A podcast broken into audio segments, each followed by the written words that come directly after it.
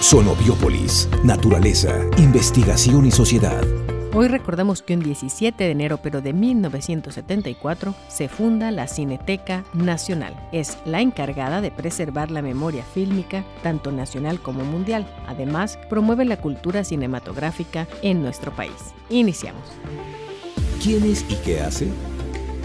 El día de hoy tengo la enorme, la enorme alegría de presentar como mujer y como talentosísima investigadora de otro centro, de INECOL, la doctora Eugenia Holguín Palacios. ¿Qué le trae por esta casa? Pues eh, un gusto enorme de estar representando a la Sociedad Latinoamericana de Biotecnología Ambiental y Legal, Solavia.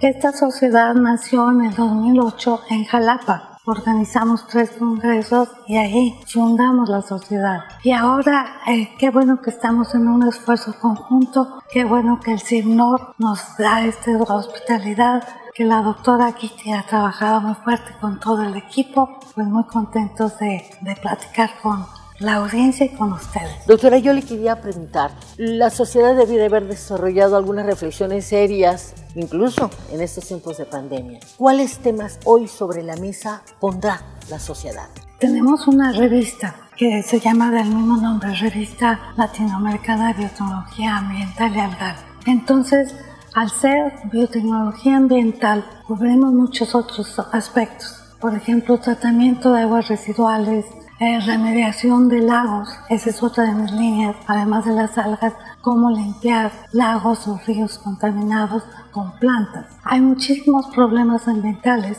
que debemos pensar en equipo multidisciplinario, cómo atacarlos salir de los laboratorios, salir al encuentro de la realidad. Este proyecto que le cuento con plantas está en un lago central en la ciudad de Jalapa. Nuestra biorefinería con microalgas está en el campus de, del Instituto de Ecología, pero trata de ser un ejemplo donde vayan empresarios, estudiantes, quien quiera conocer todo este reto que es una biorefinería.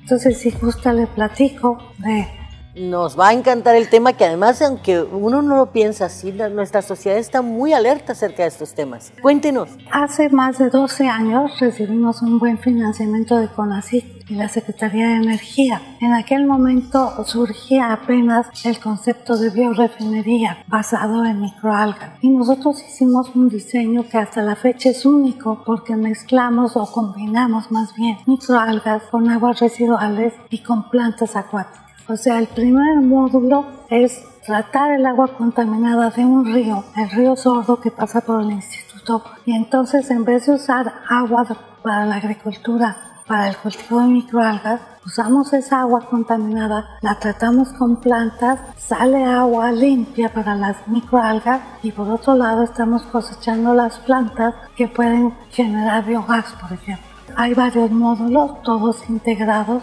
Insisto que es un modelo bastante original, no hemos visto otro en México. Este fue un esfuerzo combinado con varias instituciones, con el apoyo de dos grupos de Europa, que está aquí, uno de ellos representado de la Universidad de Almería por el doctor Asiel. Claro, claro. Pero también con el doctor Roberto de Filippis de la Universidad de Florencia.